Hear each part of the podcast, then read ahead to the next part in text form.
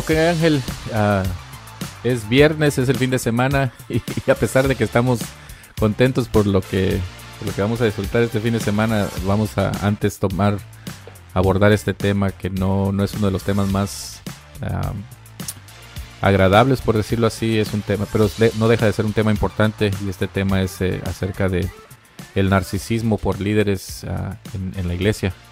Sí, Juan Pablo, y fíjate que también yo he estado, bueno, hemos hablado yo creo antes y hemos, y queremos ya hablar de esto, ¿verdad? Hemos tratado de tal vez dialogar y, y entender esto un poquito más entre nosotros y quiero a ver si yo puedo ah, agarrar un poquito más de conocimiento por, por medio de ti. Podemos hacer este intercambio de información, yo creo y yo creo que va a estar bueno la, plática. Me, gusta tener pláticas como estas. Sí, y fíjate que he, notado que en, los, ah, los, estudios que hemos hecho tú y yo, las ah, investigaciones que hemos tratado de, hacer independientemente, no sé cuál fue tu experiencia, pero en la mía la experiencia fue de haber encontrado, por ejemplo, eh, ya sea en temas escritos, en artículos que se han escrito en, en, diversas plataformas cristianas o en video, en forma de video, para consumirlo, por ejemplo, en YouTube, eh, son contadas las personas que realmente se han eh, lanzado a abordar este tema. Y la mayoría de ellos creo que no son pastores necesariamente, sino que son tal vez este, personas que han sido heridas y por la necesidad de tratar, ah, yo creo que tal vez ellos mismos tratando de, de, trabajar esa sanidad o de, lograr esa sanidad espiritual y emocional es una forma de poder, ellos hablar acerca de esto y poder lograr alcanzar a otras personas que estén tal vez en la misma situación eh, en vía de consejo, como decir, hey, esto es lo que esto es lo que está ocurriendo en la iglesia, esto es lo que me pasó a mí, mi experiencia, y esto es lo que yo hice para poder lograr esta sanidad. Pero muy raras veces ves que sea un pastor el que esté dando este tipo de pláticas o, consejos, porque tristemente son los pastores mismos los que están a veces causando este tipo de dolor dentro de la iglesia. Entonces, ah, es difícil. Y sí, porque yo creo mucha gente no está informada, pero es mucho más común de lo que nos imaginamos. Y es a veces triste o lamentable de que no se esté tratando esto un poquito más, porque tanto los miembros están siendo afectados, así como en ciertos casos, los, hay a veces donde los pastores también son afectados. Y yo creo que es tiempo que comencemos a hablar de esto, ¿verdad? Que por lo menos traigamos a la luz entre tú y yo este tipo de problema que existe, qué tan grave está, si es que de veras es muy grave y cómo tratar de encontrar soluciones o, mirar otras alternativas de cómo podemos eh, observar este tipo de fenómeno que está pasando, porque eh, e, es algo que parece que es nuevo, pero yo creo que tiene mucho tiempo que ha estado pasando, pero como no se habla, nadie lo, dice por temor, por, ah, por miedo a, que lo es, a llevar un estigma de que, bueno, es que si yo digo esto me van a, van a pensar que yo me estoy revelando. Me van a castigar. sí, me van a castigar. me van a poner en disciplina, se decía antes, hace, años, ¿no? Exacto, y esa, sí, esa disciplina a veces no era Ah, no conducía necesariamente a una sanidad o a una solución a lo que es el problema principal. A veces era como ponerle un curita a una herida más grave. Así y fíjate, hablando acerca de, grave, me encontré con unos artículos eh, hace algunos días que dan un contraste, ¿no? Es decir, pintan una, una imagen por un lado, pero a la vez están diciendo algo contrario. Mm. o por lo menos lo opuesto, ¿no? Y una, uno de los artículos, los dos son en esta, en esta revista Christianity Today. Okay. Eh, el primero habla acerca de la estadística alarmante de pastores que están a punto de, tirar la toalla, mm. de colgar los guantes, de decir, ya no más, esto ya no es para mí. Y, habla acerca de, de, la cifra que creo que eran 38% 38% de los pastores que fueron sondeados, que fueron, que les preguntaron acerca de su deseo de continuar en el ministerio, dijeron, eh, estamos al borde de decir ya no más. Y esta es una cifra relativamente elevada, ¿no? No, es que casi el 40%, sí. Sí, y, los artículos hablan acerca de, lo, que ha, lo que ha ocurrido desde el COVID, del estrés, de la política, de la digitalización de los temas que tienen que ver con la iglesia, eh, el, vivir en una burbuja transparente ahora por medio de las redes sociales y todas estas cosas, ¿no? De que son tan fáciles de ser atacados los pastores y están agotados. Pero lo que me llamó la atención es de que estamos hablando de pastores que están realmente tratando de hacer lo correcto, están luchando por darle de comer a sus ovejas, están guiando a sus ovejas están eh, tratando de ser el mejor ejemplo para que las ovejas puedan ver cómo vivir una vida victoriosa en Cristo, pero están tan agotados, tan desgastados por todo lo que ha ocurrido que están a punto de colgar los guantes. Ahora, por otro lado, está, está este otro porcentaje alarmante. Y fíjate, el artículo, creo que el título del artículo, si no me equivoco, era El abuso sigue floreciendo. utiliza esta palabra floreciendo, quiere decir va en, rápido crecimiento en la iglesia.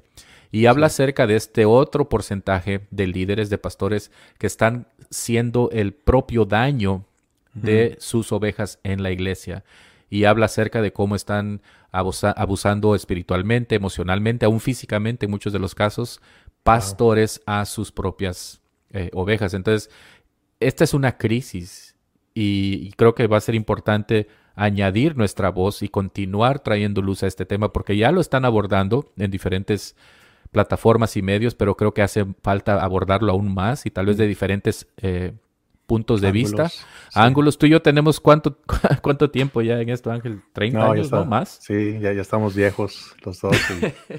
sí, sí, nos ha tocado vivir unas cuantas experiencias, eh, lamentablemente no, muy positivas en algunas ocasiones, pero me parece interesante, fíjate eso que estás mencionando, porque a veces no tomamos en cuenta los dos lados, solamente especialmente en, las plataformas que están compartiendo este tema acerca del narcisismo en el ministerio, entre los pastores y todo esto, a, veces no comparten este otro lado de la moneda, en donde también hay otros pastores que, como tú dices, están tratando de hacer las cosas bien, pero están sufriendo estrés o depresión, yo creo, me imagino, porque les está yendo, me imagino que no les está yendo mal para querer dejar el ministerio a esos niveles del 40%, ah, tal vez, no, no, no, sé, esto nomás es una reacción mía inmediata, eh, tal vez este, parece que con esto de la pandemia y, todo esto que ha pasado en los últimos dos años, parece como que las ovejas están yendo como a,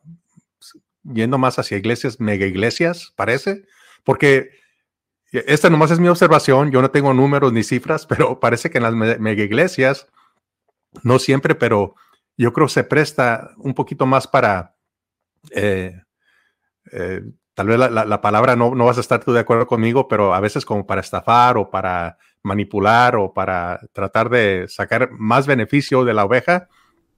Eh, tal vez esté equivocado, ¿verdad? Yo no, no, no, no, lo he mirado esto en números, pero solamente ha sido así como observación, ¿no? que, que, solamente de, lo que he mirado. Y yo creo que es importante también mirar este otro lado de la moneda con los pastores que están genuinamente batallando y eh, yo creo que ah, tenemos que ver las dos caras y no solamente una.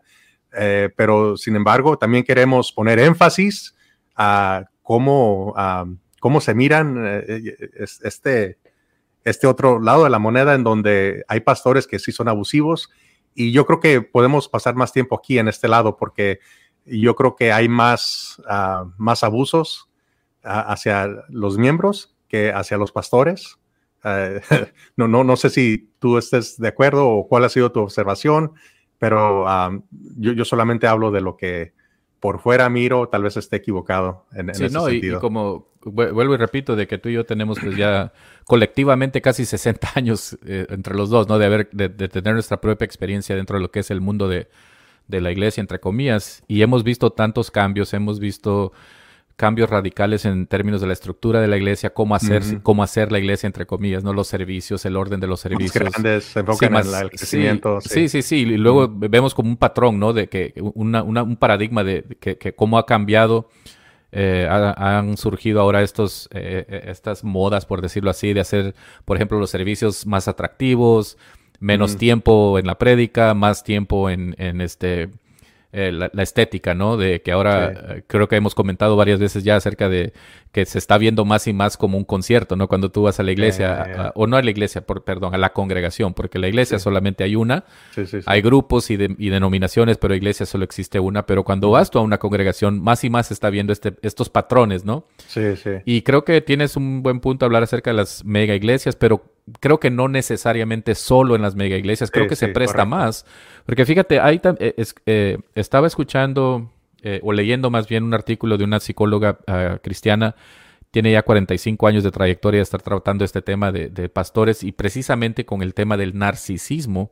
Mm. Y creo que es algo muy importante de lo que vamos a estar tal vez hablando un poquito más el día de hoy, tú y yo. Mm, Habla ella de, tiene, tiene esta cita que dice, cuando pones tendencias narcisistas, es decir, una persona que ya o, sufre de este desorden mental del narcisismo extremo o solamente tiene tendencias hacia el narcisismo, dice, cuando tú pones esto en el mundo cristiano y agregas posición, es decir, la habilidad de poder ir escalando, que ahora eres diácono, después puedes ser ministro y después puedes tener la oportunidad de ser pastor y después obispo.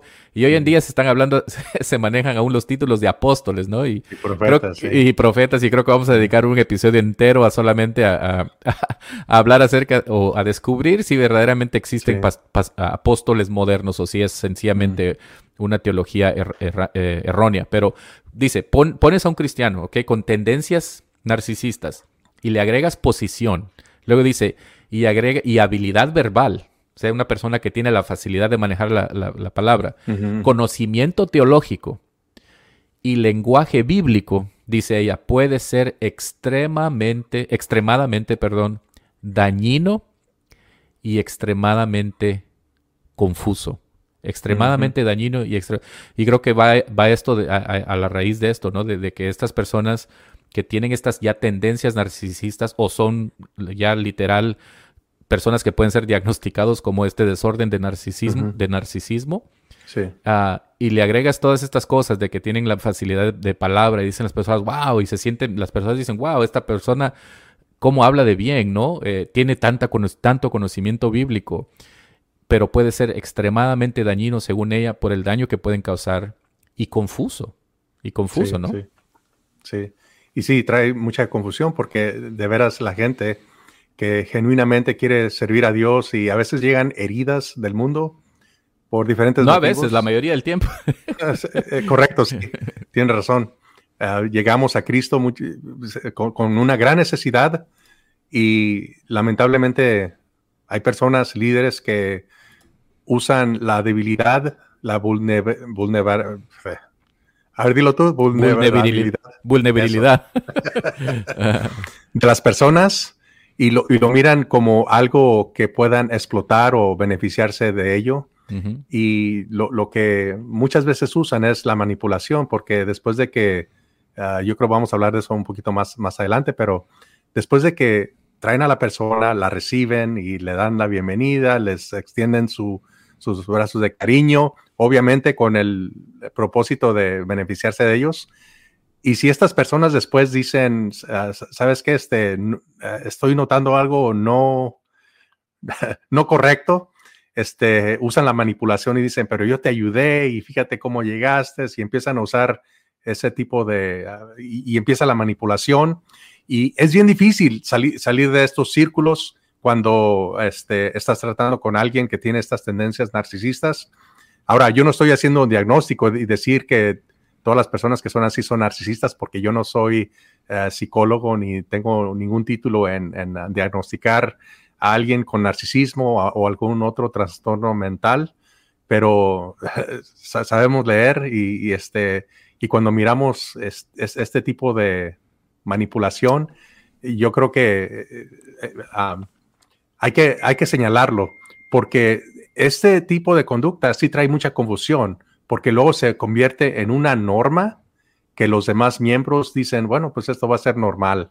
Y entonces ya se, se convierte en una conducta y todos participan sin querer, a veces sin querer queriendo, de el líder narcisista que toma control de todos los demás líderes, de los demás miembros y se hace ya un sistema de poder que es bien difícil escapar de él y bien difícil reconocerlo. como que se integra dentro del sistema, ¿no? Y se hace una institución. Ahora, Ángel, tú, tú, mencionabas algo muy importante y, yo sé que a veces, no, a veces, yo creo que la mayoría del tiempo nosotros tenemos la cautela de, obviamente, dar ese, ese, aclarar eso, ¿no? De que obviamente no tenemos ni tú ni yo título de psicología para poder este, eh, empezar a diagnosticar o decir tú eres o no eres o esta persona. Pero no, eso no obstante, creo que lo que tenemos en términos de información que es pública, es decir, eh, los, centros de salud mental que, abordan eh, y se preocupan en trabajar profesionalmente en temas de salud mental, de psicología, tienen estas nueve, estas nueve características que uno, sin ser experto en psicología o profesional en psicología, puede ver y de hecho las hacen conocer para que una persona que se encuentra, ya sea en una relación de, esposo y esposa marital, ¿no? De, que eh, está dentro de una relación tóxica porque su cónyuge, su cónyuge, perdón, su, esposo o su esposa es una persona que está manipulando a, su, a su, esposo, a su esposa, está abusando de él o ella, verbalmente, emocionalmente, eh, aún físicamente, que pueda la persona reconocer estos rasgos, estas características de una persona que tiene, puede tener, puede llegar a ser diagnosticada como una persona que tiene un trastorno narcisista de, la, de su personalidad. Es decir, no solamente tiene tendencia, sino que es diagnosticable. Y, de, estas, de estas nueve características, según los profesionales, si la persona tiene por lo menos cinco de esas características, es diagnosticable. Ahora, nosotros no estamos en, el, en, la tarea de ir a diagnosticar personas, pero podemos empezar a hablar de, de, cuáles son las características para reconocerlas.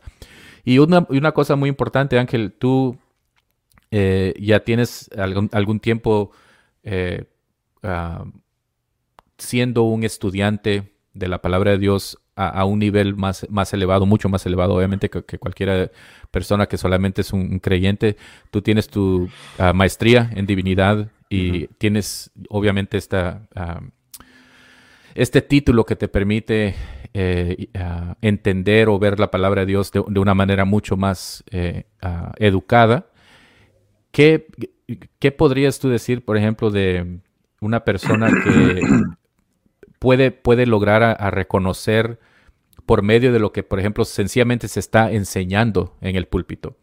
Es decir, una persona que viene a la iglesia, porque tenemos en la iglesia personas que son babies, ¿no? Acaban de llegar y solamente tienen el amor de Dios, sienten el amor de, de, la conversión, han experimentado esta conversión y hay personas que tienen años y años y años. Pero una persona que es un baby, ¿qué consejo tal vez podríamos decir o podrías tú darle de que empiece a escudriñar la palabra, de, que fortalezca esa área de su vida para poder ayudarle a reconocer ciertas cosas que se están enseñando desde el púlpito que puedan tener, tener como raíz estas tendencias narcisistas, ¿no?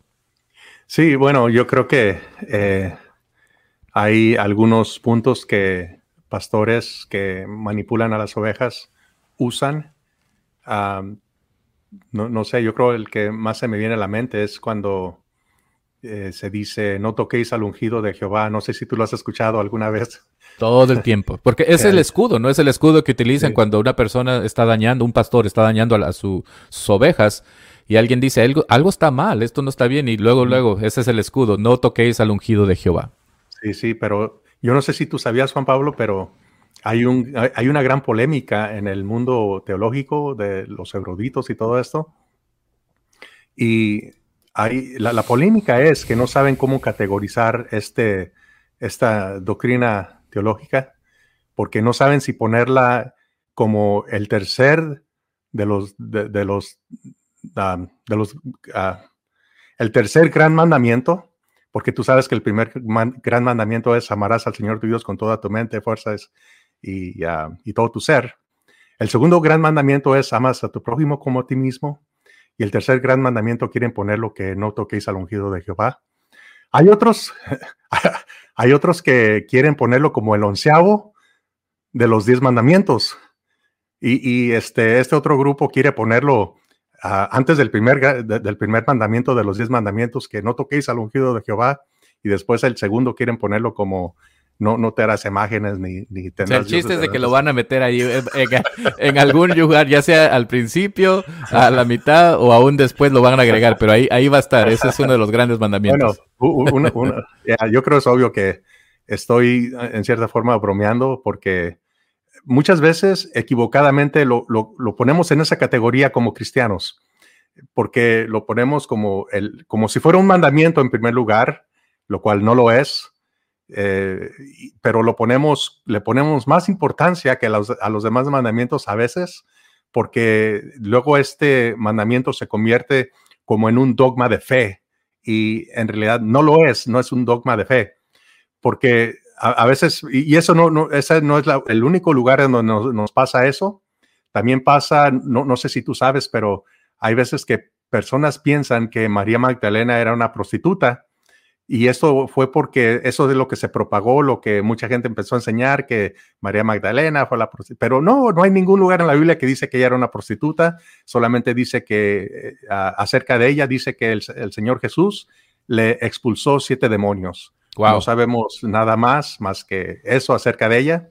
Sin embargo, la cultura, la tradición ha sido pasada generación tras generación y ahorita mucha gente piensa que María Magdalena era una prostituta cuando nunca dice la Biblia nada acerca de eso. Mm. Y, yo creo que esto de no toquéis al, ungido de Jehová ha sido muy similar, ha sido propagado y ha sido transmitido de, una iglesia a otra, de generación en generación, pero nunca ha sido un mandamiento y yo creo que hasta está mal entendido de cómo fue presentado esto de no toquéis al ungido de Jehová, porque Solamente existen creo que cuatro lugares en donde fue mencionado, uno de ellos en los Salmos, otro en donde está, creo que está en Levítico, en números, no, recuerdo muy bien.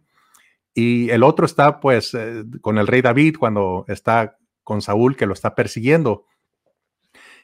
Y el ejemplo, yo creo que eh, toma vida cuando, fíjate, David lo está persiguiendo Saúl, ¿verdad? Y David está con sus amigos, con sus otros guerreros. ¿Tú crees que ellos nunca tuvieron una conversación acerca de Saúl? Cuando Saúl está persiguiendo a David, que están diciendo, no, este Saúl de veras que ha de estar poseído. Tenían conversaciones acerca de Saúl, ¿verdad? el, chisme no, empezó en el Nuevo Testamento. Exacto, sí. tiene, tiene ya generaciones. El punto, así es, el punto es de que David nunca le dijo a sus generales, no toquéis al ungido de Jehová. ¿Verdad? Nunca les dijo eso.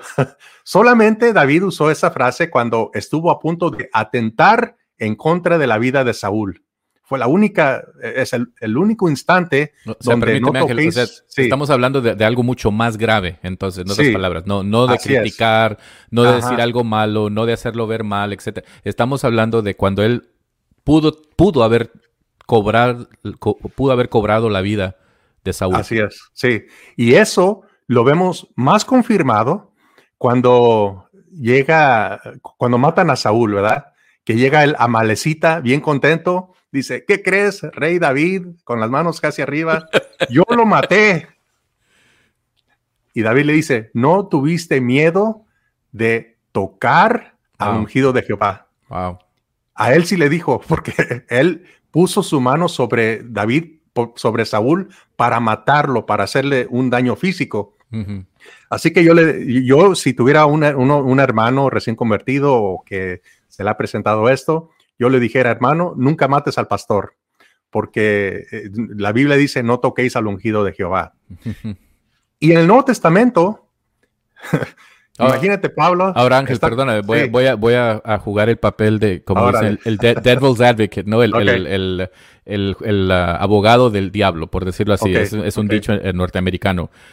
Pero, ¿qué no podría decir entonces una persona? Bueno, eh, porque ya ves que la, la alegoria, alegoria, se, utiliza, se, utiliza mucho para interpretar la Biblia, lo, cual en mi opinión personal creo que es un error, porque hay lugar para, para utilizarla, pero no todo el tiempo. Entonces, alguien pudiera decir que es simbólico, ¿no? Es simbólico de que matar en el Antiguo Testamento, en el Nuevo, en el Nuevo Testamento se puede interpretar como matar espiritualmente, porque tal vez si tú hablas del pastor, lo estás en efecto matando espiritualmente. Entonces, ¿qué, dirías tal vez en ese aspecto?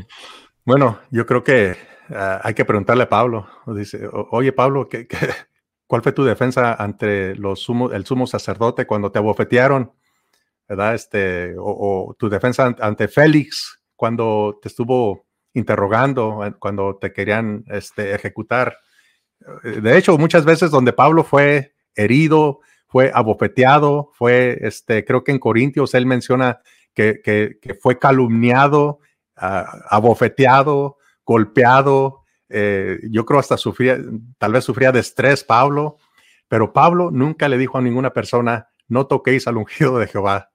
Imagínate nosotros ahora los creyentes, sea este solamente un creyente normal o un pastor o un obispo, quien sea que sea, el modelo que nosotros seguimos es a Pablo, ¿no? Aún a Pedro también, los apóstoles, los discípulos del Señor, ninguno de ellos clamó a ese pasaje para que no los mataran a todos los mataron. Todos sufrieron persecución, todos fueron maltratados y esa lamentablemente es la vida del creyente. Yo dijera que si, si tú vinieras conmigo, Juan Pablo, y me dijeras, ¿sabes qué, Ángel? Este, pues yo creo que ya quiero tirar la toalla porque me está yendo bien mal. Mira, mi, eh, mi esposa ya me quiere dejar y no te está dejando tu esposa, ¿verdad? Nomás estoy diciendo. No, Dios no. Eh, en, la iglesia me maltratan y me dicen cosas, etcétera, etcétera. Eh, yo, yo te dijera, ¿sabes qué, JP? Este, ¿Cuál parte de la Biblia de sufrir es persecución no entendiste en la Biblia? Porque nosotros, Dios no nos permite simplemente decir, no me ataques. Más bien, Pablo en, una ocasión dice que debe de haber desacuerdo entre ustedes para que se conozca quién es el que tiene la verdad. Pablo también dijo, eh, si aún un ángel del Señor o yo mismo les predico un evangelio diferente al que les estoy anunciando, que, que, ah, caiga la condenación eterna sobre esta persona. O sea, anatema, así dice.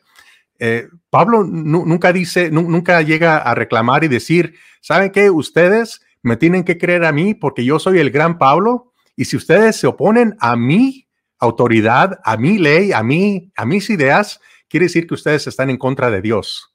Pablo nunca dijo eso, ninguno de los apóstoles dijeron eso y yo creo que hasta nuestros días ningún creyente debe decir ah, o, siquiera eh, tratar de decir ciertas cosas. Bueno, y creo que, y creo que realmente son, son los líderes, ¿no? Son los pastores o ministros, principalmente los pastores quienes dirían eso. Y, y por, eh, tal vez por afiliación, por decirlo así, eh, algunos, algunas de las personas que apoyan el ministerio serían los, los secuaces, ¿no? Por decirlo así, de las personas que están en liderazgo dirían, esto a, favor de su pastor, de ese escudo, decir, no, no tocaráis el ungido de Jehová.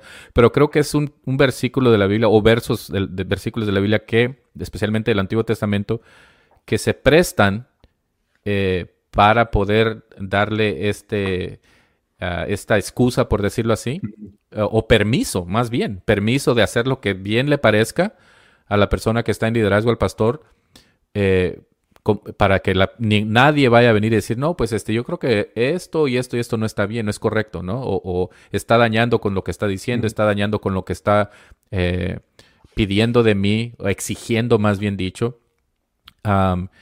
y es como, como, una, como un, tipo de pase, ¿no? De, de, excusa, de permiso para que hagan daño. Entonces, es muy conveniente citar esas, esas citas bíblicas. Es muy conveniente para una persona que tiene estas tendencias narcisistas porque se está diciendo, hey, yo soy intocable. En otras palabras, es una persona intocable. Este pastor, este líder ahora ya no tiene, tiene, tiene impunidad. ¿Es impunidad o inmunidad? No recuerdo la palabra correcta. Yo creo que los dos se aplican. Ya, que no, no se, es intocable, Como, esto, como estos diplomáticos que van, eh, políticos que van por el mundo y tienen esta, esta inmunidad eh, diplomática que no son intocables, no los pueden tocar.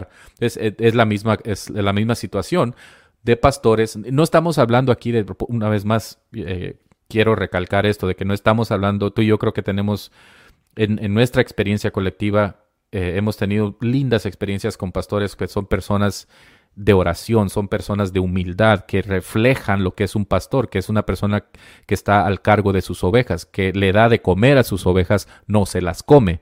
¿Entiendes? Entonces yo creo que para tal vez eh, expandir expandir un poquito más acerca del, de lo que es en sí el narcisismo o lo que es en sí algunas de esas características. Me gustaría mencionar las características y tal vez las podemos eh, hablar eh, acerca de cómo se traduce eso, ¿no? A, la persona que está, debería de estar apacentando a las ovejas y no comiéndoselas.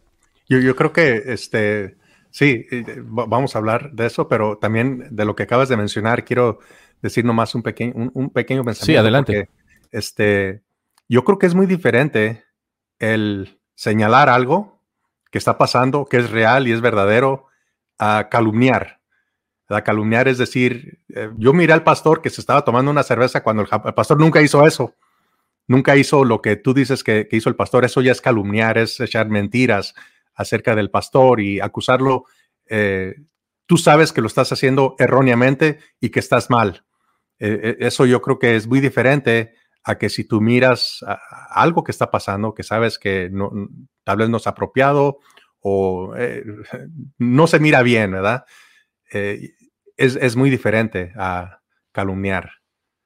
Y, eso es lo que... y fíjate que eso, eso si, si le damos vuelta a esa moneda, es precisamente lo que algunos pastores hacen calumniar en contra de ciertos miembros que tal vez los perciben como una amenaza y empiezan a decirle a otras personas dentro de la iglesia, ¿sabes qué? Ángel o JP o, Oscar, Luis, María, quien sea, a quienes están ellos eh, tratando de, poner en, una, en una mal luz, decir, ellos, ellos han hecho esto, ellos han hecho esto otro, han dicho esto, tal vez tergiversando lo que verdaderamente dijeron o realmente eh, ni siquiera dijeron en ningún momento, pero lo están haciendo para calumniar y para eh, distanciar a esas personas de una manera. yo, yo, miré algo hace unos años acerca de una, ah, una congregación donde uno de los miembros que eran líderes en la iglesia abusó de una joven menor y cuando los padres de la joven llevaron esto al pastor, el pastor hizo como que no, ustedes están mal. Después los papás de la joven fueron a la policía y vino, se movió la policía y todo. Y ah, bueno, el caso es que al último, los padres, todos los miembros a los padres los miraron como los malos, porque el pastor les empezó a decir que eh, los estaban acusando, eh, eh, nomás les querían sacar dinero y, y, al último los que salieron mal delante de la congregación fueron los papás de la joven y el pastor fue el que salió este, justificado, por decir al último, la, pues sí, la, policía dio con todo y eh, se llevó al que, al, que abusó, pero sin embargo, sí hubo esto que tú dices, donde el, pastor cambió todos los papeles y, hizo puras calumnias acerca de estos miembros. Wow, y fíjate, esto, la Biblia ah, no, no, necesariamente habla en términos de narcisistas o no narcisistas, sino que hace uso, en el, especialmente en el Nuevo Testamento, de pastores y lobos, ¿no? Pastores y lobos. y también de personas, me imagino que también eso se aplica a personas en términos de lobos que existen dentro de la iglesia, ya sea en, liderazgo, en ministerio, diaconado, etcétera, que son como, por decirlo así, mini pastores, ¿no? Que también ellos tienen ciertas responsabilidades, en la, son líderes, en otras palabras, pero que también consumen. Un lobo, ¿qué hace? Un lobo come, consume a las ovejas. Eh, y es, es, lo que hacen ciertos padres, por ejemplo. Tú mencionabas, eh, algo, ah, ese es uno de los, yo creo que de los extremos de una persona narcisista prácticamente sociópata eh, que, que, consume ciertas, ciertas virtudes de, su víctima, ¿no? Consume, eh, sacia sus, sus, apetitos sexuales, por decirlo así. Satisface sus apetitos de hacer daño verbalmente, emocionalmente. Está consumiendo a esta, a esta víctima, haciéndole daño. Es algo horrible, horrible. Pero sí, es una de las características. Y fíjate, son nueve las que, eh, que, mencionan lo que se llama el, ah, este centro de, psicología, de salud mental, eh, ah, mental perdón, en, el mundo. Y son nueve, fíjate. La primera, la primera característica, la característica es grandiosidad, ¿ok? Mm. O, sobreestima del valor de la persona y sus habilidades, su grandiosidad. Es decir, yo soy mejor que, que tú, yo soy mejor que, todas las personas, ¿no? Y, y, creo que ese es, ese es uno de los, de los mayores problemas, ¿no? Especialmente en, este, en estas congregaciones donde se encuentran pastores que realmente llegaron ahí creyéndose que son más arriba de, la congregación, de las personas, ¿no? Yo creo eso de grandiosidad a veces no es muy fácil de detectar, ¿no es cierto? Me imagino, porque, no sé, yo, yo, creo que e, es como cuando uno se vuelve aficionado a un, a un equipo de fútbol, que no hay nada que tu equipo de fútbol pueda hacer mal porque es tu equipo de fútbol. Y si alguien dice que tu equipo de fútbol está mal es porque ellos están mal y tú no. Entonces, cuando yo me imagino, cuando estos ah, pastores tienen esta grandiosidad, es bien difícil de, detectar hasta que ya te, no sé, te convencieron y ya eres parte de este sistema en donde ya nadie puede, y, ya y, ahora menos lo puedes detectar. puede el pastor en, una vez, yo creo la gente eh, lo, lo, puedes mirar en YouTube un día, pero hay un pastor en donde pone, llega otro ministro y pone al pastor en, una silla, en un trono, dice que, los miembros lo carguen en los hombros porque él es el rey. Wow. Yo ya, no me acuerdo, pero sí, este. ¿Y esto es real o es una broma? No, es, es real, es, está en medio de un servicio y son, este, ya, en medio del servicio hacen que carguen al pastor porque es el, rey. No me acuerdo muy bien todo lo que pasó, solamente lo miré hace unos cuantos años, pero sí. Cada disparate, que, cada disparate que se mira. Pero fíjate, la segunda característica es muy parecida. Dice, la, segunda característica es una, creencia de ser especial mm. y de que solo otras personas especiales, entre comillas, especiales, valen el tiempo y la energía. Es decir, porque yo soy especial, ¿verdad? En mi, en mi propia mente. No, no necesariamente porque sea cierto o no de mis habilidades y mi valor como persona, porque tal vez solo está en mi, cabeza, ¿no? De que soy yo más grande y especial, lo mm. cual eh, se puede traducir, y lo hemos visto, ¿no? En, pastores que eh, solamente se, quieren relacionar con otras personas que ellos consideran especiales. Y si tú mm. no eres especial, si yo no soy especial en los ojos de ellos, va a ser muy poco el tiempo que se me va a dedicar a mí. Es, de, oh, oh, oh, sí, Juan Pablo, ¿cómo estás? Y hasta luego, ¿no? O que estás mm. hablando con ellos. ¿no? Está, ¿Cuántas veces te ha pasado que estás hablando con alguien? Eso a mí me choca, me choca. Que esté yo hablando con alguien, ¿verdad? Y estamos haciendo contacto y es una de las cosas que yo les, siempre les he enseñado a mis hijos, de cuando ellos estén hablando con alguien, ver a la persona a los ojos, ¿ok? Porque es, tan, es una gran falta de respeto el de que estés hablando con alguien y de repente ellos, sus ojos se vayan para otro lugar, ¿no? Están viendo acá y está, o están viendo el teléfono. Y, y, y, vas a darte cuenta que una persona narcisista, está, estás hablando con ella y de repente ya tus ojos ya, no están haciendo contacto, ellos los ojos están por otros lados, están viendo por allá y por acá y por allá y, y, luego, luego, adiós, ¿ok? Es mucho gusto, ahora, hasta luego. Hemos hablado de pastores que hoy en día es una gran práctica de que salen de repente ya solo antes de, justo antes de predicar. Cuando terminan la prédica después de 20 minutos, es otra vez desaparecen, ¿no? Ya no los vuelves a ver. Y, tienen que haber, la otra vez comentaba contigo de, de este, eh, una iglesia que una congregación que visitamos con mi esposa, nos invitaron. Y estaban anunciando que si las personas estaban interesadas para en, dos semanas iban a tener un convivio especial para que todos los que quisieran registrarse pudieran tener tiempo de conocer a su pastor, mm, de, poder conocerlo, o sea, de que se, como una gran celebridad, ¿no? Entonces eh, va esta característica de tienen una tendencia de creerse especial y solo relacionarse con personas que ellos consideran. Si tú no, tú no tienes algún valor mm. para ellos, ellos te van a dar muy poco tiempo y le van a dar más tiempo a otras personas que ellos consideren también ser especiales, ¿no? Yo, yo creo ahí viene, porque también he escuchado a veces que dicen que he escuchado predicadores, predicadores decir, es que yo le predico a, los peces gordos, ¿verdad?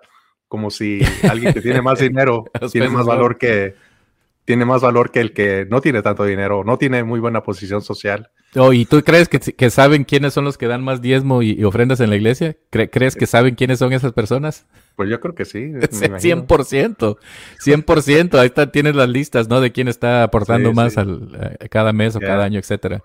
Otra característica es que se fanatiza con el éxito y su propia brillantez, así como con otras cualidades personales que son especiales. Una vez más, es por, este, por esta misma senda de, ser especial, se fanatiza con el éxito y todos son números, ¿no? Y esto creo que se presta para un narcisista porque el sistema de la iglesia actual, por lo menos la estructura, estemos o no estemos de acuerdo con ella. Yo pienso que en muchos aspectos es una estructura que debe de cambiar al final, al final del día. Pero eh, se presta porque todo es números. ¿Qué, tantos miembros tiene tu iglesia o tu congregación, ¿no? ¿Cuánto dinero tiene? ¿Qué tan grande es el edificio? Etcétera. O sea, estamos hablando de cosas que se pueden medir, ¿no? Y se presta. Sí, porque al último parece que se vuelve como una competencia, ¿no? De yo tengo más que tú y eh, yo creo eso los hace inflarse más de sentirse como que uh, van a recibir una corona más grande o no sé, pero ya está tremendo cómo piensan que los números son los que... Y, sabes que ahora que, la pienso, yo creo que se ha malinterpretado esto de, de, ¿cómo se dice? El fruto, ¿verdad? Que dicen, es que tú no produces fruto cuando eh, lo, identifican con cuántas personas has evangelizado. Cuando la Biblia dice, el fruto del Espíritu es amor, paz, gozo, benignidad, paciencia, fe, mansedumbre. Y, y entre las descripciones de la Biblia no, no hay nada que dice cuántas personas evangelizaste. No. que es el fruto del, Espíritu. No, más bien es la calidad, más bien es la calidad. Sí. Mira, otra cosa, hablabas de la, terminaste con, esa lista de mansedumbre, ¿no? Fíjate esta otra característica. Es una necesidad de admiración constante, es decir, una mm. falta, una carencia de mansedumbre o de humildad. ¿Cuántos pastores has escuchado tú en algunos servicios que dicen, estoy predicando tan bien que creo que voy a correr a, la tienda de, de, Biblia, de Biblia que tenemos afuera para comprar mi propio, para, comprar, o sea, es ya casi como un cliché, ¿no? De, pastores que dicen, voy a comprar mi propio video, voy a, voy a, voy a salir corriendo ahorita y voy a comprar mi propio, mi propio CD o mi propio libro. O sea, y lo, lo decimos en broma y yo, yo creo también ellos piensan que lo están diciendo en broma, pero está, realmente están hablando de lo que, lo que nace de su corazón narcisista, una falta de humildad. Imagínate a Cristo diciendo eso, estoy, estoy, este sermón que estoy dando en, los olivos está tan bueno que voy a, no, puedo esperar a, volver a leerlo quien, La, persona que lo está escribiendo, ¿no? solito está diciendo, a la vida, a la voz, a la vida, yo, yo, ra, A la vida, exactamente.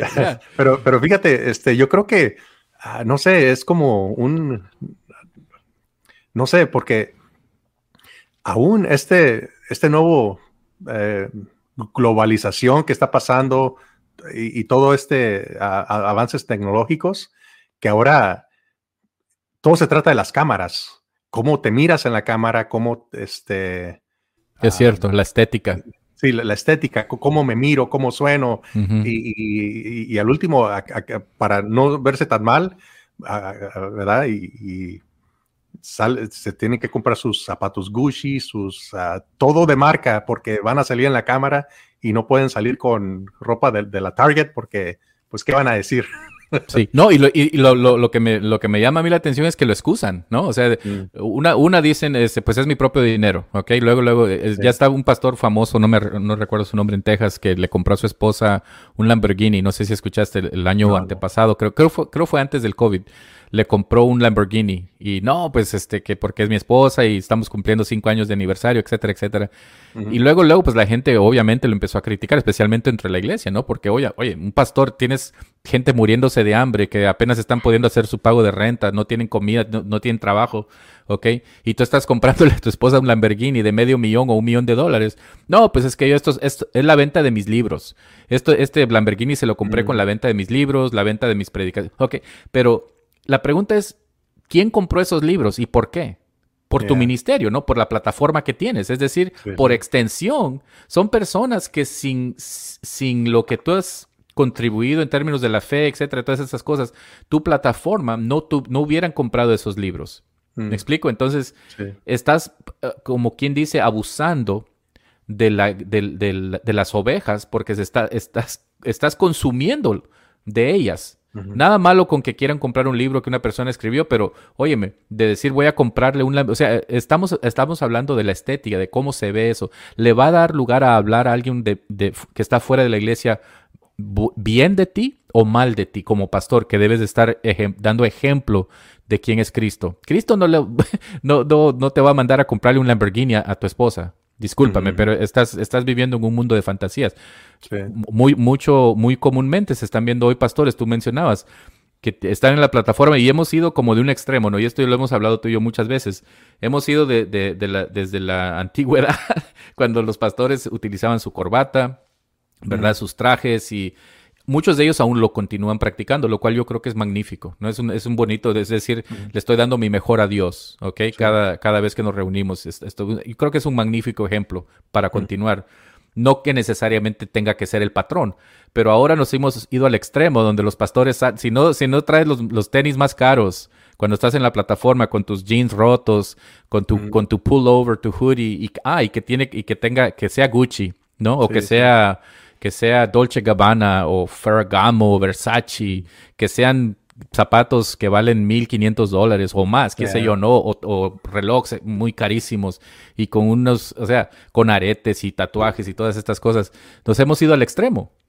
y, para un pastor narcisista que tiene ya estas tendencias, olvídate, este es, es, es un, un, gran, ah, es un gran atractivo para engrandecer su, su propio ego. Otra eh, ah, característica es tiene un sentido de derecho, es decir, creyendo que son tan especiales que los demás deberían de darles un trato favorable. Es decir, yo soy el pastor, tú a mí me tienes que tratar de otra manera mucho más elevada y siempre esperan, están esperando, ¿no? De que las personas ah, les den este eh, tratamiento preferencial. Y yo creo por eso se están ahora inventando títulos, ¿verdad? De que cuando pasas, pasan tienes que decirles el, reverendo o, el apóstol.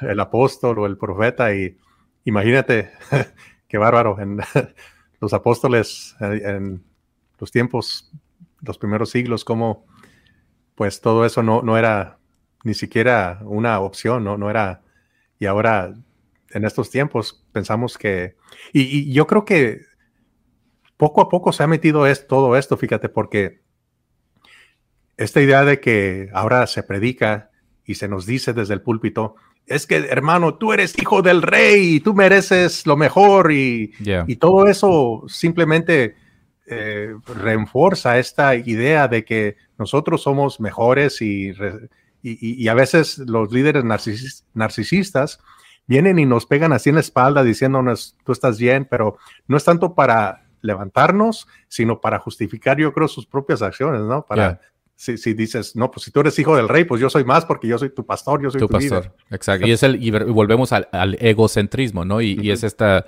promulgación del evangelio de la prosperidad, que es un evangelio falso. Yo creo que ya, yo creo que a estas alturas ya la mayoría, esperemos, ¿no? Tú y yo, de que la mayoría de las personas dentro de la iglesia ya tengan el suficiente sentido como para darse cuenta de que el, el evangelio de la prosperidad es un evangelio falso de que tienes tú garantizada prosperidad económica, garantizado la salud, mm. todas estas cosas, ¿no? Que Dios continúa haciendo milagros, Ángel. Yo, yo creo que tú y yo estamos de acuerdo en eso. Cuando Él lo elige y por el propósito que Él lo elija, pero yo no voy a estar... cuando mi papá falleció, Ángel, hace cuántos mm. años, ya siete, ocho años, mm. una, fíjate, una, no, no cualquier persona, la esposa, la esposa de un pastor, la primera dama de la iglesia, ¿ok? Le dijo a mi mamá, cuando mi papá fue diagnosticado con ALS, con, Alzheimer's, perdón, con Alzheimer's, con este um, Lou Gehrig's disease, ¿ok? Mm. ALS, Lou Gehrig's disease, que es una enfermedad terminal, que mm. en, cuestión de, en muchos casos, 12 meses a uno, dos, tres años la persona fallece. Es una, es una sentencia de muerte. Mm. Cuando un neurólogo te dice tú tienes ALS, es una sentencia de muerte prácticamente. Y, y, se todo se trata de mantener por lo menos un estilo de vida cómodo para la persona mientras muere lentamente. Es algo horrible, no se lo deseo al peor enemigo. Como familia es, es horrible. ¿ok? Y en ese tiempo, pues como buenos cristianos, nosotros en oración, pidiéndole a Dios y llevándole sus tratamientos, haciendo todo lo posible por prolongar su vida, por hacer su vida más cómoda. Eh, no sin obviamente estar pidiéndole al Señor, Señor, si es tu voluntad, tú lo puedes sanar, ¿verdad? Todas estas cosas con fe. Y cuando mi mamá, en una ocasión de tantas que la invitaron, porque ella siempre la invitan a diferentes lugares, eh, mi mamá es una persona muy social y, le gusta visitar diferentes congregaciones, la esposa del pastor, la primera dama, le dijo, usted su esposo, a usted su esposo se le falleció por falta de oración, porque usted no oró lo suficiente. Usted no le pidió a Dios lo suficiente, no ejerció su autoridad de orar. O sea, estamos hablando de una persona que ya tiene la mente tan lavada de, este evangelio de la prosperidad y la sanidad garantizada, que ya se creen y, están decretando, están declarando y, utilizan este, este lenguaje, ¿no? Yo decreto, yo declaro, se están elevando al nivel de Dios. Solamente Dios puede decretar y declarar de que algo eh, ocurra, ¿no? Pero Ya, ya se han lavado el, coco, el cerebro, de que ellos también pueden decretar y, declarar. Y le dijo a mi mamá que nosotros la razón que mi papá murió fue porque mi mamá sencillamente no oró lo suficiente. ¿Puedes creer? O sea, ¿hasta dónde estamos llegando? Y yo creo que eh, bien, muy buen ejemplo de que como el este no no buen ejemplo terrible ejemplo. Bueno terrible pero digo bueno para ilustrar para ilustrar. que, dice lo que es eh, el evangelio de la prosperidad es yo creo una de las cunas de, del narcisismo sí. porque 100% de acuerdo. con tu grandiosidad con todo lo que eh, has mencionado hasta ahorita yo creo que el evangelio de la prosperidad eh, no sé, eh, yo, yo, creo, este, voy a estar equivocado, pero no lo creo, pero casi, casi estoy seguro que todas las congregaciones que promueven el Evangelio de la Prosperidad, la falsa doctrina del Evangelio de la Prosperidad, no dudo para nada que los líderes sean narcisistas. Esa nomás es mi opinión. No, yo estoy de acuerdo, estoy 100% de acuerdo. Y, por lo menos si no son ya diagnosticados 100% con el, con el, ah, el desorden de... Ah, trastorno narcisista de personalidad, por lo menos están en, ese espectro, ¿no? Por, ah, eh, en el, digamos en el lado más, más leve. En, otras palabras, si, son, si, si no son lobos, por lo menos ya empiezan a tener el apetito de oveja. Son, en, lobitos. En, sí, en su paladar, sí, ya se están, ya mm. tienen, ya empiezan a tener el paladar de las ovejas. Porque un lobo ya una persona diagnosticada, si es líder, si es pastor, que ya es una persona que lo pudieran diagnosticar, si fuera a, una, hacerse un, eh, un, un, assessment, que es una, digamos, Una, una asesoría de, de salud mental, lo, lo, diagnosticaran literal como una persona ya con el desorden mental, eh, ellos ya son lobos, es decir, ellos ya no, no pueden más que comer a ovejas, no, no lo pueden evitar, ¿ok? Y vamos a entrar a, una de las características más fuertes, fíjate, dice, explotan a otros estas personas. Es decir, se aprovechan de las personas como su derecho a hacerlo.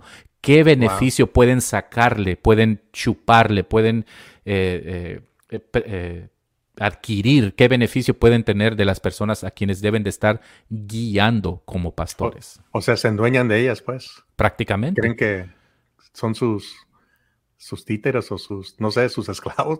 Yo creo que no los miran como esclavos, ¿verdad? No, no, no quiero exagerar tampoco pero yo creo que sí los han de mirar como casi, casi su propiedad, que si ellos un día dicen, ¿sabe qué, pastor? Este, me tengo que mover a México o a mi país de origen porque, qué sé yo, ah, hay una necesidad.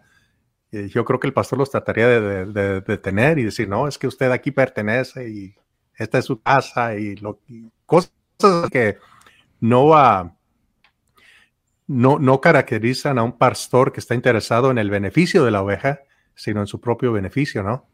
Y fíjate, ahí, viene, ahí entra la, manipulación porque ahí es donde las personas pueden hacerte sentir mal de cierta forma y, lo hacen de una manera bien sutil. Y, recuerda, siempre todo el tiempo amparados porque, por, porque yo soy el representante de Dios aquí en la tierra. Imagínate, por eso viene la confusión. Hablamos de la psicóloga que decía que, que puede causar mucho daño y mucha confusión. ¿Por qué confusión? Mm. Porque estás, estás recibiendo, están, te están dañando, te están abusando alguien que debe de estar, o sea, es, como una, un, un, oxímoron, un oxímoron, ¿no? De pastor narcisista no debería nunca de estar en la misma oración.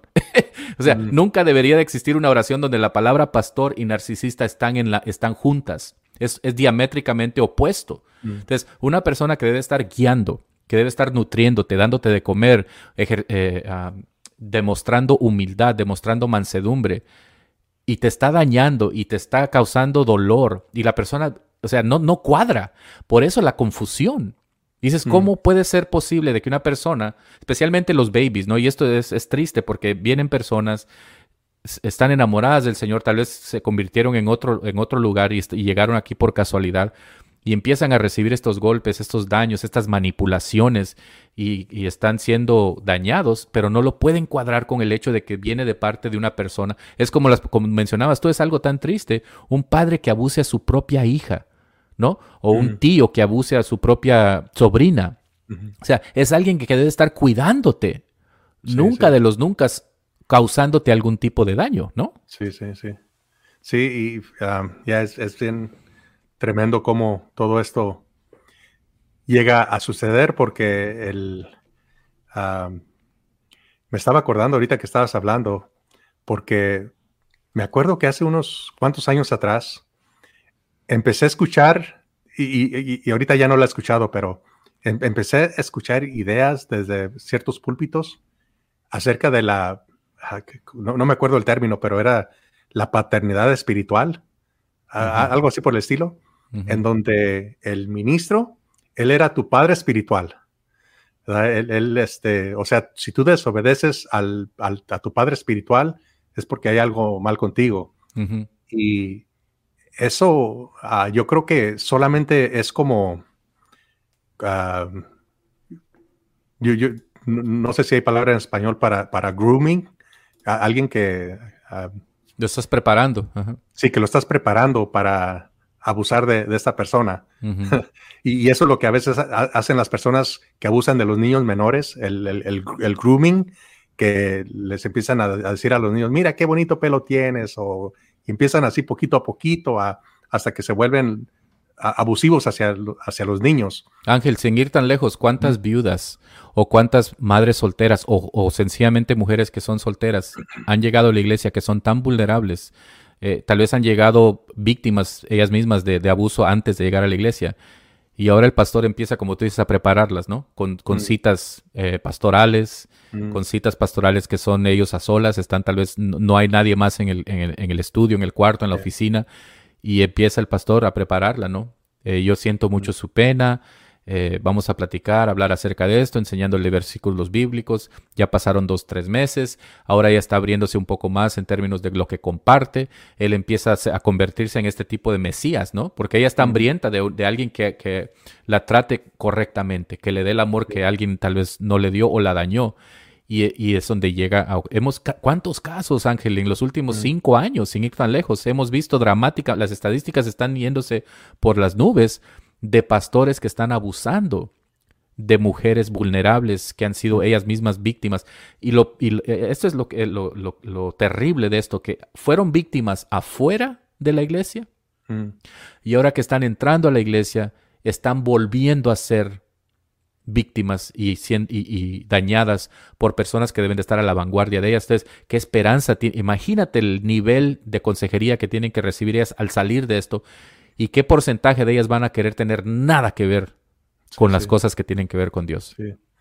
Y, al último, este, los que acaban pagando los, los ah, platos rotos son los que no deberían de pagar los platos rotos, ¿verdad? Que les, pones una carga sobre estas personas que en realidad no, no llegaron aquí para, o no llegaron a tu congregación para ser dañadas de, esa manera. Y sin embargo, otra cosa que se está mirando muy, muy más común, especialmente en organizaciones más grandes, es que yo no sé si tú sabías, pero organizaciones ya más grandes, más establecidas, tienen su propio departamento legal y este departamento legal que tienen, o sea, así como tienes el, departamento ah, de, de, recursos humanos en una compañía y el departamento de accounts payable, accounts receivables, en las iglesias, en unas eh, ah, denominaciones, tienen sus propios abogados ya eh, en casa, no, no, son gente que contratan de fuera, sino que están trabajando in-house. y pues es para tratar temas legales, pero muchas veces la mayoría de los temas legales que están tratando es eh, que tienen que ver con acoso sexual y abuso sexual. Y ya cuando llegan estos, estas quejas a, estos departamentos legales, eh, digamos, eh, llega uno cada mes, vamos a decir nomás, por, por ejemplo, ese uno que llegó ese mes no cuenta los otros 20 o 30 que no se reportaron porque el pastor los logró apagar antes de que salieran a, la luz, porque el pastor manipuló a la, a la persona y solamente los abusos de los que conocemos, como el que tú diste el ejemplo, es uno de otros 20 que no conocimos. Que nunca fueron reportados ya. Sí, y, a veces eso pasa dentro de las iglesias, que los mismos miembros miran cosas que dicen, espérate, esto no, no se mira muy bien. Y este miembro ahora si quiere alzar su voz y decir, pero hermanos, es que no estuvo bien esto, yo te aseguro que ese miembro va a ser atacado por el resto de los miembros, lo van a, a, tratar de apagar, de descreditar. Ver, descreditar para hacerlo ver como que él es el que está, él es el que está mal y no, no, la persona que está sufriendo. Y ya es triste todo, todo esto, este sistema. Y, yo creo que es bueno tener este tipo de conversaciones. Eh, yo creo que ah, eventualmente hay que hablar de soluciones, ¿verdad? ¿Cómo podemos yo creo, identificarlos y ah, tratar de traer una ayuda a, las personas. Eh, pero yo creo de identificarlos. Creo que tenías un punto más que decir o... sí, este, solamente son tres más las, características. Rápidamente, la, la, que sigue es una ah, arrogancia, es, la persona es egoísta, condenciente con los demás, es decir, te habla con cierta condescencia, ¿no? De que tú, eres, oh. tú, eres, un, tú eres un tonto, ¿no? Yo soy el inteligente, el que verdaderamente sabe aquí las cosas, tú no eres nadie. Eh, es que y, es de Dios. Eh. Sí, y luego fíjate, aún las enseñanzas, como, como cuando utilizan mucho la, la alegoría, alegoría, eh, este, este simbolismo, de que ellos le encuentran un simbolismo que es extrabíblico a sus enseñanzas. Y eso es un peligro porque después las personas pueden decir, wow, yo nunca le hubiera encontrado eso, este, este significado a este pasaje bíblico. Quiere decir que yo, pues, ¿qué esperanza tengo de, de, entender bien la Biblia? Voy a tener que siempre depender de, mi pastor, porque mi pastor, ¿cómo encuentra estos simbolismos que yo nunca jamás hubiera encontrado? Entonces, es una manera de ser condenciente con, las personas. Y están llenos de misticismo también. Misticismos. Ahora, eh, pero este que sigue es el penúltimo. Ángel, este sí es, muy importante, por lo menos hablar un poquito de él. Es una persona que carece empatía, es decir, no tiene compasión por los demás, no tiene compasión genuina por los demás, más allá de lo que pueda eh, adquirir de ellos. Y no comprende los sentimientos de los demás, no, no tiene la capacidad de comprender verdaderamente los, los... Y dice, fíjate, la psicóloga, la que mencionaba anteriormente, Diane Landberg, dice, y ya sabes que si vuelves a la historia original del, del Narciso, quien era de donde viene la historia griega, ¿no? Narciso que, que ah, se enamoró de uh, Eco, era Eco, ¿no?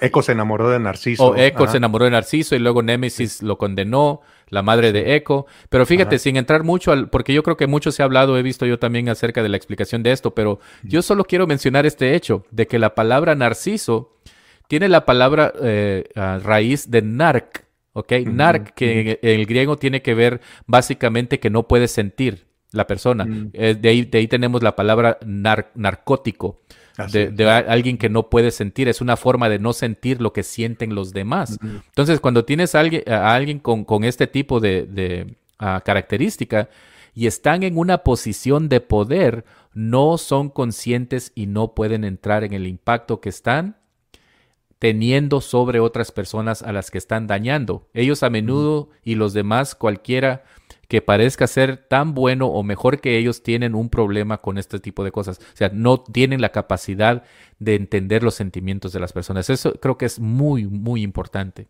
Sí, sí, sí. No, y, eh, yo creo eso les permite a más fácilmente abusar de los demás porque si no tienes esa empatía de saber que, ah, como el ejemplo que te dije anteriormente, del miembro que se quiere mover a México o a su país de origen, no saben el dolor que ellos a veces tienen porque tienen esa necesidad, a veces no es solamente un deseo que, oh, me quiero ir a México porque está más mejor, o no, no. Hay una necesidad, tal vez un pariente murió o hay algo que de veras ellos es necesario que estén allá. Esta persona no puede ver, no puede usar la empatía para decir, sabes que si yo estuviera en esa posición, yo ya me hubiera ido desde ayer. Más bien esta persona dice, pero si esta persona se va, entonces ya no voy a tener la misma audiencia, porque a veces yo creo eso es lo que quiere la audiencia, y tampoco va a tener, yo creo, la, aportación monetaria es el beneficio. otras cosas. Es el beneficio. Sí, no, no, no estás, mirando más bien cómo se, ya no se van a poder beneficiar de la persona en lugar de ver cómo esta persona de veras necesita estar allá con su familia o con cumpliendo otra necesidad más importante que, que la que él pueda cumplir aquí en esta congregación. Correcto. Y por último, Ángel, es este, esta característica de ser envidioso, envidioso de los demás, aunque no lo demuestre, y también cree que los demás le tienen envidia. Es envidioso y cree que las personas le tienen envidia a esta persona. O sea, esto es, algo muy, muy eh, importante también porque se están constantemente comparando, ¿no? Comparando mi ministerio con el ministerio de otra persona y tal vez ellos le tienen envidia a mi propio ministerio. O sea, es, es, algo que eh, tal vez no puede ser eh, necesariamente obvio con, entre, las, entre las relaciones interpersonales de entre miembro y pastor, pero las, las personas que están dentro de ese círculo más pequeño sí pueden darse cuenta de esa, de esa envidia, ¿no? Que tienen o que perciben de otras mm. personas. Yo creo que piensan que todos los demás son como ellos, que todos quieren tomar ventaja de, ellos, ¿no? Yo creo que por ahí va la cosa, no, no sé. Y ya, pero también otra cosa es que todas estas descripciones que acabas de mencionar del narcisismo, eh, y una vez también por ahí miré, ¿verdad? Que todos nosotros tenemos esas tendencias. Eh, ¿A, quién no le gusta que te, que te digan, oye, te, miras bien con ese traje, verdad? Correcto. pero yo creo que eso no, cae sobre el narcisismo. Son tendencias narcisistas porque nos gusta ser halagados a veces, pero yo creo que se convierte ya en un problema cuando lo haces de, una manera que estás tomando ahora ventaja de los demás. O sea, yo, yo no tengo ningún problema que me digas que qué bien se mira mi camisa, pero ahora si yo quiero usar eso, que te gusta cómo, se, cómo me visto, para querer tomar ventaja de ti, yo creo que ya estoy cruzando hacia otro lugar, ¿verdad? Que Correcto. Es, en donde se pasa la línea.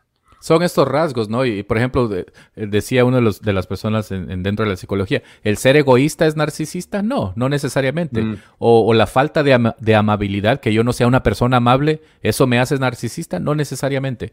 Por eso tienen que, es, eh, es algo más extremo que generalmente va mano a mano con estas otras características que generalmente son parte del carácter de la personalidad de esa persona como, eh, como, como, un conjunto y no solo una u otra que pueden no necesariamente ser rasgos o características ah, narcisistas. Ángel, hemos estado hablando por ya ah, alrededor de una hora. Eh, creo que podemos terminar esta plática hablando acerca de lo que pudiera considerar ser una persona eh, que considera se encuentra, tal vez en una congregación dentro de la cual ha experimentado, o sea, que acabe de empezar en la iglesia o que ya lleve algunos años, ah, que sienta como que tal vez está eh, bajo eh, eh, la autoridad o el control de una persona que, es narcisista. ¿Qué pudieran hacer las personas? Yo creo que una, una cita muy importante que he leído también es de que la crisis tiende a relevar, a, revelar el carácter. Una crisis, la una crisis revela un carácter. Y lo que sucede es de que muchas veces cuando un pastor es confrontado con el hecho de que, hey, a, lo mejor debes de considerar que si tus características son narcisistas o cualquier cosa, ¿no? De que tal vez, ¿sabe qué, pastor? No me, no me agradó mucho la manera que me habló o siento que lo que hizo o lo que dijo no, no, no creo que sea necesariamente algo bueno. ¿Cuál es su reacción? Mm. Porque para él, ese pastor, esa es una crisis. Alguien está cuestionando, cuestionándolo a él. Entonces, ¿cómo la persona va a reaccionar? ¿Qué es lo que viene después del confrontamiento? Va a relevar mucho, va a revelar acerca de su carácter. Ah, ¿Qué piensas, Ángel? Pues mira, yo me acuerdo cuando estaba en las clases de, en una clase de antropología, algo que se me quedó bien a la mente es de que hay un contraste, entre la cultura anglosajona y la latinoamericana, en donde si estás en una junta, por ejemplo, una junta de una congregación, y se dice algo que y, hay algo que la gente no está de acuerdo en, algo que se menciona en esta junta, los anglosajones van a levantar la mano y van a opinar y van a decir, no estoy de acuerdo. En la congregación latinoamericana, cuando alguien dice algo con lo que la gente no está de acuerdo, nadie dice nada. Wow. Y esa es una manera de decir, no estoy de acuerdo. ¿Ok? Así que yo creo que es importante mirar, mirar estas dos diferentes culturas porque no es malo cuestionar, ¿verdad? Eh, yo creo que es malo cuando llegas acusando y diciendo, oye, pastor, tú estás mal, eres un espectro del infierno, qué, qué sé yo, ¿verdad? No, no, no, no eres un lobo. Sí, no, pero sí decir, ¿sabe qué, pastor? Este, respetuosamente, ¿verdad? No, no, no, eh, ¿cómo está eso? A ver, explíqueme, ¿verdad? Quiero entender un poquito más. ¿Por, qué me habló así o por qué piensa usted así? Eh, porque si es un buen pastor, el pastor va a tomar esto a, consideración y va a decir, oye, yo no había pensado en esto. Ahora voy a tener un poquito más cuidado, ¿verdad? Pero si es un lobo, es alguien narcisista, sí lo va a tomar. Ah, Se va a poner a la defensiva, a la defensiva. Sí, va a decir, oye, pues, ¿y tú quién eres? Mugroso. No, no, no va a decir así, ¿verdad? Pero. O tal vez. Va a tener esta. va a decir, si yo te ayudé a ti cuando tenías problemas eh, de, alcohol o lo que sea, y, va a empezar a echar todo en cara. ¿verdad? E, esta es una característica que yo creo que hay que tener cuidado y e, estar alerta. Y si yo creo que si yo estuviera en, esos zapatos y este, me tocaría confirmar esa experiencia, yo ahí empezar a pensar, ¿sabes qué? Este, ah, voy a empezar a considerar mejor irme a otro lado o no, no sé, em, por lo menos empezar a pedirle a Dios, Señor, ¿qué está pasando? ¿verdad? Este, ayúdame y pedirle, comenzar a pedirle la, dirección a Dios, pero por lo menos ya se me levantaron las antenitas y saber que yo no estoy mal, que, oye, este, señalar, uh, simplemente señalar algo de manera amable no, no quiere decir que estaba atacando a la persona. Y fíjate Ángel, un punto muy importante también, y creo que ese es uno de los mejores consejos que he leído en términos de personas que están aconsejando dentro del espacio de, personas en la salud mental y espiritual, emocional, etcétera, que estén experimentando eh, una relación narcisista con quien sea, ya sea un esposo o un pastor. El primero, primero que nada, si es que van a buscar ayuda o consejo, que sea fuera de el, dice, dice el, psicólogo, la psicóloga, dicen que, que sea afuera del mismo oxígeno que respira el sistema que apoya a ese pastor. Mm. Es decir, si vas a ir con otro ministro que sea dentro de esa, de esa congregación, es muy probable o posible que ya el ministro también sea, tenga esas tendencias o ya haya, o haya aceptado mucho mm. del, narcisismo del pastor y lo vea ya como, como lo, normal, ¿no? Mm. Entonces, de buscar ayuda afuera imparcial, preferiblemente cristiana, con otro pastor, otro consejero profesional mental, y tener este diálogo para reconocer primero que nada que tú no estás loco o loca, ¿no? De que yo no estoy loco, que yo no estoy, no estoy porque te va a confundir mm. el, narcisismo de tu pastor si es un pastor narcisista, porque te va a hacer pensar que eres tú, tú eres el problema. como tú dices tú, todo lo que ha hecho él o ella por ti y ahora tú le estás reclamando o estás eh, llevándole la contraria, entonces yo soy el problema.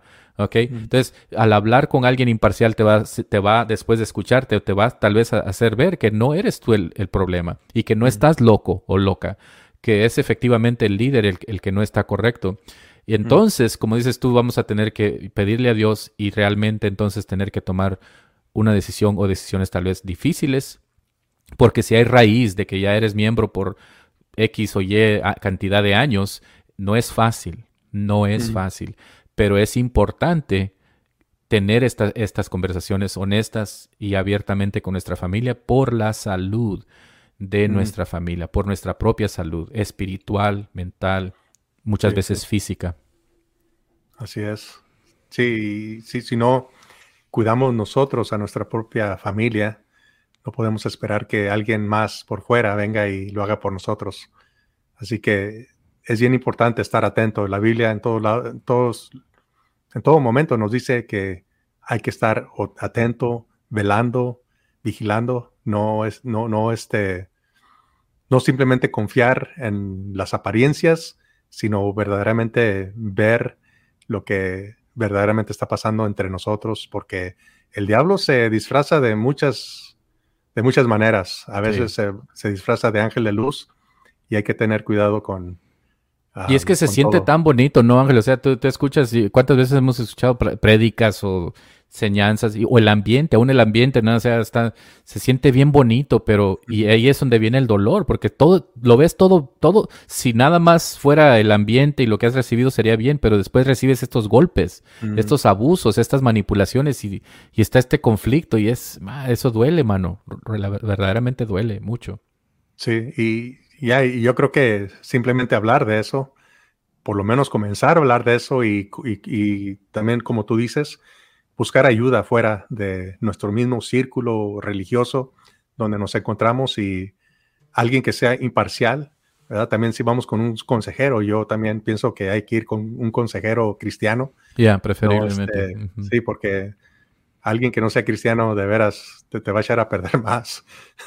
y, no, y, no, irnos a extremos, no pensar que porque este pastor es malo, que todos los pastores son malos. Hay pastores que son buenos.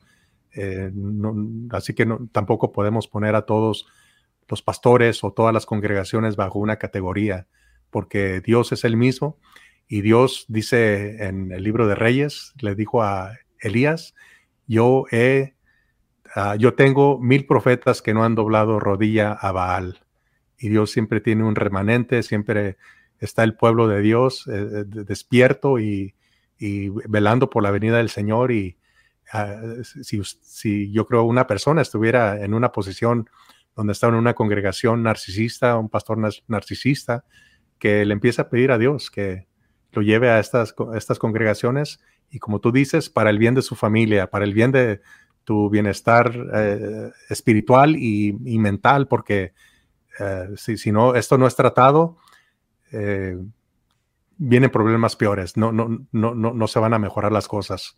es, como una gotera, ¿verdad? Que si la gotera no la tapas, no, no, no se va, no se desaparece. Creo que es un buen lugar para terminar la plática, Ángeles, eh, hablando de ah, el, hecho de que existen estos dos, eh, generalmente hablando dos tipos de pastores, ¿no? O de, características. Un buen pastor y un pastor con estas tendencias narcisistas y que debemos de orar por los dos. bromeábamos tú y yo hace un rato de que por uno tienes que orar por su eliminación y por el otro tienes que orar para su iluminación.